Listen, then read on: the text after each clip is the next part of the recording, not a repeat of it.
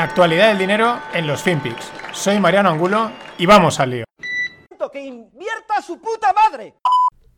And we have ignition. Starship heading back to the landing zone.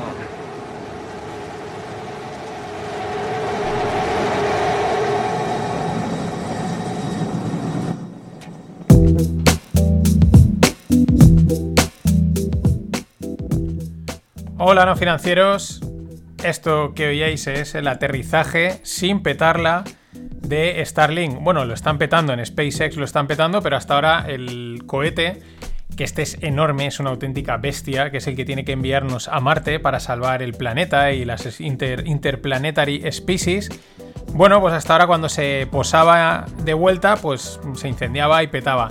Pero nada, muy rápido, la verdad es que esto en nada, en nada lo consiguen solucionar, van a toda pastilla, este Elon Musk es así, el que no quiera pues que no se suba al carro, nunca mejor dicho. Un reminder, hace justo hoy 19 años que se fundó SpaceX, nada más y nada menos, que muchas veces este tipo de, empresas que de repente empiezan a sonar un montón, parece que son de ayer, del, del, lunes pasado, por así decirlo, y no, no, lleva ya 19 años fundada la empresa y bueno, pues ahí están a puntito de enviarnos al espacio. El que sí que va a ser el primer turista espacial va a ir de la mano de Blue Origin. Aquí esto va de titanes, entonces tenemos a Richard Branson con su Virgin Galactic que hace unos vuelos ahí entre la estratosfera, en ese nivel, ¿no? no sé si es la estratosfera, pero prácticamente saliendo al espacio. Tenemos a Elon Musk que envía los cohetes y vuelven, y ha enviado gente también al espacio. Y faltaba Blue Origin, no se le oía mucho, la de Jeff Bezos. Bueno, pues va a enviar los primeros astronautas, eh, por su parte, al espacio el 20 de julio. Y en las seis plazas, una la van a sortear, bueno, perdón, la van a subastar al mejor postor. Por lo tanto, el primer turista espacial, eh, oficialmente, por así decirlo, irá de, la mano de, Jeff Bezos. A tope, estos van a tope. Está calladito, es verdad que de Blue Origin no se habla mucho, pero ¡pam! De repente ahí están. Nada, el 20 de julio. Eso está al, al volver a la vuelta de la esquina. Hablando de Bezos, él cuando ya sabéis que se va a retirar, no sé si se ha retirado ya totalmente de la parte de la dirección, del día a día, por así decirlo, de Amazon.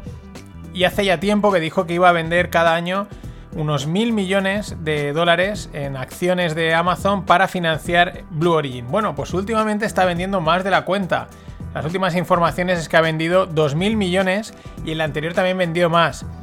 Ojo porque claro, es bastante pasta, aunque Amazon vale una millonada, pero es bastante pasta. Últimamente oía el rumor de que, eh, bueno, todas las tecnológicas que les están cascando bastante. Un saludo, Cathy, Crazy Cathy, lo está pasando mal, pero esto se veía venir. Bueno, las grandes tecnológicas están ahí, mm, está, parece que hay una rotación entre los títulos tech a cíclicos financieros, es lo que se comenta. Y bueno, pues una de las principales es Amazon, ¿no? Y se comentaba que si no conseguía superar ciertos niveles, mm, podía ser, bueno, tampoco para echarse a temblar, pero que, que bueno, que quizás pues mm, venía una ligera corrección, ¿no? Y aquí Bezos de momento, él está vendiendo, también estará vendiendo Bill Gates porque se va a separar, el otro, etcétera. Bueno, estas cosas que pasan. Lo que también va a toda pastilla, para mí, creo que va más rápido incluso de lo que nos anuncian son los coches eléctricos. Tres noticias. Una, Mary, Barra, que es la CEO de GM, de General Motors, uno de los gigantes de la automoción, quiere vender vehículos autónomos personales para 2030. 2030 es la fecha. Es la agenda 2030 del World Economic Forum, es la de los coches, todo es a 2030. Yo bueno, pues vale, venga, a 2030. Lo interesante no solo son los coches eléctricos, sino la combinación coche eléctrico con coche autónomo. te sientas y te lleva a cualquier lado. Este va un paso más allá. Mary Barra eh, diciendo eso, que quieren ya vender para 2030 estos vehículos autónomos. Desde el otro lado, desde Japón, Honda fija sin embargo para 2040 el, vamos, la transición total al coche eléctrico. Dice que para esa fecha prevén solo producir coches que sean o totalmente de eléctricos o de eh, pila de combustible o célula de combustible, que digamos, bueno, pues que se le, normalmente suele ser de hidrógeno, que se transforma, al final es un coche eléctrico, pero con un combustible, eh, bueno, eco-friendly, podríamos decir. Bueno, estos se van un poquito más allá, pero llevamos ya tiempo contando, creo que era Jaguar, eh, una, una de las que me viene a la mente y alguna otra, pues en ese rango 2030, algunos incluso aventuraban a 2025, pero yo creo que, que va más rápido de lo que, de lo que podríamos pensar. Y otra noticia al respecto, que también confirma esto, es las entregas de vehículos, o sea, de, Volkswagen eléctricos en, en, este primer trimestre de este año 2021 versus las de Tesla. ¿Por qué? Porque uno de los grandes rumores que lleva viendo mucho tiempo, no sé por qué tampoco, ni de dónde ha salido, que es que en algún momento Volkswagen iba a comprar Tesla. Ya digo, no sé cuál es el fundamento. Sí que es verdad que Volkswagen es muy grande, pero bueno. Eh, Volkswagen en el último trimestre ha entregado 88.500 vehículos eléctricos, es decir, un 78% de crecimiento respecto al año pasado. En Tesla, 184.000, o sea, le saca una distancia bastante a Volkswagen, un crecimiento del 108%. Pero es un ejemplo de que no solo está Tesla entregando coches, está en el resto también y va más rápido de lo que podíamos prever. Otra cosa es que luego se atasque, otra cosa es que no hayan gasolineras, que falte autonomía. Pero a mí la sensación que tengo es que, ya digo, más de lo que creo que va a llegar antes el coche eléctrico al, al, día a día de lo que ahora podemos prever. Yo creo incluso antes del 2030. Venga, me la juego, hago de oráculo. Y antes había hablado de Bezos, pues también vamos a mencionar un rival eh, a nivel mundial de Amazon, porque a veces parece que no tiene rivales y los tiene. El otro día había en un podcast que realmente Shopify, por ejemplo, era un rival. Ahora no hablo de Shopify, hablo de Mercado Libre, tal cual. Ese es el nombre, es una empresa argentina, probablemente muchos las conozcáis. Eh, bueno, pues es un e-commerce a lo bestia que opera en toda Sudamérica y cada vez en más sitios con unos resultados espectaculares, nada más y nada menos que ha triplicado los beneficios por acción esperados en la línea de, pues eso, sujétame el cubata, que estamos en, en pospandemia y aquí las techs, mm, venga, yo te supero a ti a tope. Y la que más que superar parece que la copia o al final todas convergen a lo mismo es Twitter. Han presentado la nueva actualización en la que es una tontería, pero me parece llamativo las fotos en Twitter siempre se quedan como recortadas, ¿no? Pues ahora van a, van a permitir que la foto, la foto, sea más grande.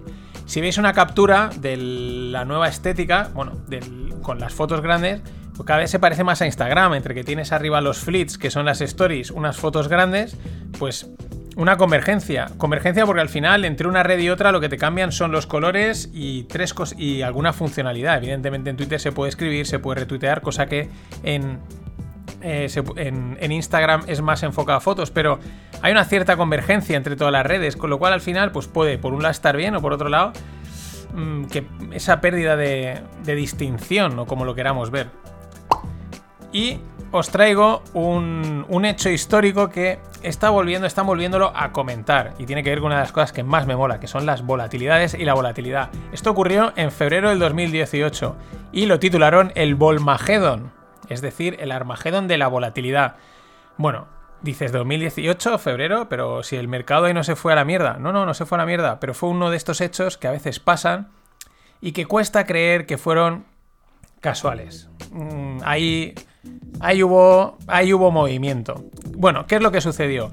Está el índice de volatilidad, el llamado VIX. Mucho ojo, que mucha gente se cree que es algo sencillo, fácil, como una acción. Mm, no. Intenta replicar la volatilidad, en parte yo creo que lo consigue, pero también es muy manipulable. Y es lo que se alega que pasó en el Volmagedon.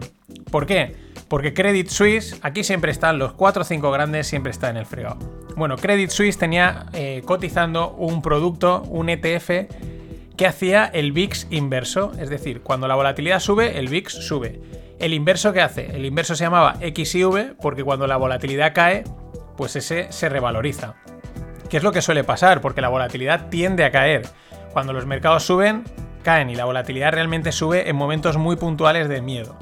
Bueno, ellos tenían cotizando este XIV, que estaba ahí, pues bueno, y la gente lo compraba y tal, ¿no? y de repente hubo una petada. De repente, o sea, de repente el VIX se disparó y por lo tanto este se desplomó, pero se desplomó que por exagerarlo, ¿no? Que a veces las cosas mola exagerarlas, pero tampoco muy lejos. A las 12.05 valía 70 y a las 12.03 valía 0. Literalmente. Un producto que cotizaba Credit Suisse. Y claro, mm, petó yo os puedo contar la anécdota que nosotros en el club de inversión hacíamos y seguimos haciendo estrategias de volatilidad Y esta nos libramos de milagro gracias a la regulación. La regulación no nos permitía, eh, necesitábamos renovar un papelito, no pudimos y nos evitamos porque íbamos a entrar y vamos a hacer una, pues eso, a jugar al corto a estas cosas porque dan dinero y nos ahorramos la petada. Pero petada, o sea, directamente cero. Y aquí es donde viene la historia. Mm, se ha demandado a Credit Suisse, hay gente que dice que es que ellos realmente manipularon el, el VIX, lo tiraron para arriba. Bueno, ellos alegan que no, que es que estaban haciendo sus coberturas. Este tipo de cosas que pasan en los grandes niveles y en los que, bueno, hoy en día pues aún tenemos suerte de enterarnos algo. Esto desde el primer momento sonó a algo pasa, no sabemos lo que es. Y ahora, ¿por qué vuelve a coger, eh, pues, nombre? Bueno, porque esto se sigue investigando, Credit Suisse sigue diciendo que no pasa nada, pero van a salir nuevos productos similares. Encima, lo curioso es que salen de empresas que tienen menos trayectoria y menos tradición que Credit Suisse. No digo que no tengan, que pueden tener mejores profesionales, pero ahora salen diciendo no, no, vamos a volver a sacar ese inverso sobre el VIX. Pero, pero ahora lo vamos a hacer bien, o sea, no os preocupéis, ahora tenemos otras medidas de control y esto no va a pasar. Ya, ya, ya seguro que no vuelve a pasar. Sobre todo porque, repito, el VIX es volátil, es pum, pega un salto para arriba y pum, pega para abajo. Entonces, a veces es difícil que, eso lo puedan replicar bien y también tampoco me parece raro que hayan esas petadas. Así que, bueno, a ver si sacan película y actualizan con Liv Tyler y con, y con quién era el otro de, de Armageddon, no lo sé, el Volmageddon.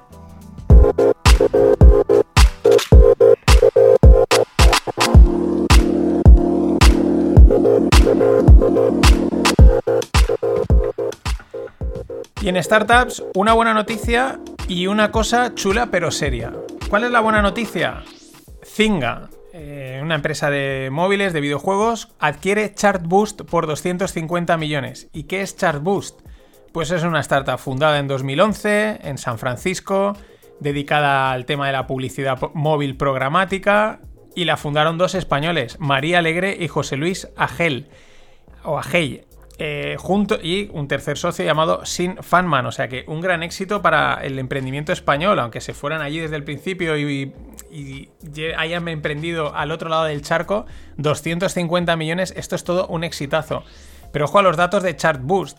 Cuenta con 700 millones de usuarios mensuales eh, que forman parte de más de 90.000 millones de subastas de anuncios. O sea, la publicidad en Internet. Es que es una auténtica barbaridad. No me extraña, me parece barato con, con esas cifras, 250 kilos, no sé. A veces también como la evaluación se pone así, un auténtico éxito. Así que enhorabuena. Y lo que os decía, una cosa chula pero seria, es un proyecto, me ha parecido muy interesante, se llama ancla.life y es una iniciativa que pretende eliminar el estigma existente sobre las enfermedades mentales en el ámbito emprendedor. Me llama la atención porque es verdad, al final los emprendedores eh, se están sometidos a mucha presión, mucha incertidumbre y puede que eso deje huella, incluso huellas que no te das cuenta, ¿no? Y las, las ocultas porque hay que seguir, hay que seguir haciendo marcha, hay que conseguir los siguientes objetivos, eh, me voy a quedar sin dinero, voy a conseguir si vendo más, ¿no? Y ahí pues igual se está cociendo algo de lo que nadie es consciente, de lo que el propio emprendedor no es consciente, y ojo, ¿no? Y, me parece interesante. Eh, pretenden ofrecer pues herramientas que alcancen ese equilibrio entre cuerpo y mente. No es una cosa que le oiréis muchas veces a, los emprendedores, el momento ese de desfase, de, mira, eh, tuve que parar y reiniciar y equilibrar todo porque era una auténtica locura, porque te absorbe. También por otro lado dices, no sé, igual es parte del juego, ¿no? bueno, es parte del juego emprender y, asumir esas cosas, pero bueno, y muy interesante, ancla.live. Y para cerrar en la parte de blockchain, una, una, reflexión que hacía el otro día, ¿no? Porque siempre están estas disquisiciones con Bitcoin, etcétera, que si lo van a regular, ¿no? Y pensaba, es que a lo mejor no necesitan ni regularlo para meterle el viaje. Porque coincide con las dos grandes narrativas contra Bitcoin que últimamente he comentado y estoy viendo en los grandes medios. La primera, eh, pueden catalogarlo como no ESG. Acordaros que ESG son eh, pues sostenible, ecológico, etc. De hecho, últimamente han habido bastantes cabreos de, de, fondos índice que han retirado empresas que consideran no ESG porque les ha rotado. Ojo, porque esto también tiene su patraña. Una petrolera puede que sea ESG, ¿vale? Pero ahí ya no entramos. Es tan sencillo como que pueden empezar, de hecho es una de las narrativas más fuertes contra Bitcoin, digo desde los grandes medios, es el tema de que no es ecológico, contamina mucho. Yo no tengo ni idea. Hay gente que dice que, que no, que sí, en fin. Basta con que te suelten la narrativa, que digan que no es ecológico, que invertir en Bitcoin no cumple criterios de sostenibilidad, para que un montón de fondos de inversión ya no puedan comprarlo. Con lo cual, cuidado. ¿Cuál es la otra? El patriotismo. Es otra de las narrativas muy sutiles, ¿no? Eh, va contra Estados Unidos, está menoscabando la, la, economía, menoscabando el dólar, y te podrían vender también que, sobre todo, a grandes fondos, a los particulares nos la pela, pero a un gran fondo puede que diga, oye, eh, yo no quiero que me tilden de antipatriótico porque estoy invirtiendo aquí. Solo tendrían que contraatacar con lo mismo con lo que ha atacado Bitcoin, con las narrativas, las narrativas y las narrativas. Solo falta que te digan que por tener Bitcoin eres un comunista chino, pero lo podríamos ver. Era una reflexión un poco loca, pero sobre todo me cuadra con las mm, ya digo, con las líneas editoriales de grandes medios de comunicación económicos que últimamente han salido a la luz. Pero a esto hay que añadirle la guinda en el pastel. Acabo de leer que Goldman Sachs va a ofrecer nuevos derivados basados en Bitcoin a sus clientes. Nuevos derivados de manos de Goldman Sachs. Me encantaría ver cómo cotizan esos derivados. Y por último, MiBits. Algo divertido. Los NFTs. Bueno, los MiBits son unos avatares así pixelados. Bueno, sacaron 20.000. Han volado. Han volado totalmente. Esto es espectacular. La verdad es que están chulos, pero al precio que pagas, mucho pago 10 pagos por esos por, por tenerlo. Como también está volando Dogecoin, va to the moon y no tiene ni market, o sea, no tiene ni límite de monedas, ni eso es una fiesta absoluta. En fin, recordando, porque otro día se me olvidó, estamos con los 500 años de Magallanes. Eh, el día 1 y día 2 sucedió lo siguiente, Barbosa y Serrano, que Magallanes ya ha muerto, entonces le reemplazan como capitanes, y 27 marineros fueron capturados y asesinados. Los tres barcos, la Concepción, Victoria y Trinidad, escapan. Pero como no hay suficientes hombres para manejarlos, eh, pues cogen y la Concepción la queman. Además es que estaba infectada de gusanos. Deciden quemarla y largarse con, el Victoria y Trinidad. Gonzalo Gómez de Espinosa se convierte en capitán de Victoria y Joao López Carvalho es nombrado capitán general. Los barcos navegan hacia Mindao, Mindanao y Brunei. Qué fascinante es este viaje. Nada más, hasta, hasta el lunes y si no, en el fin de pod o en el rogle, que también hay este, que también hay. Pasadlo bien.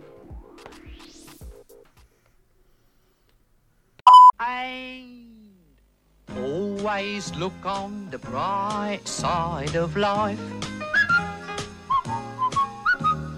Always look on the light side of life.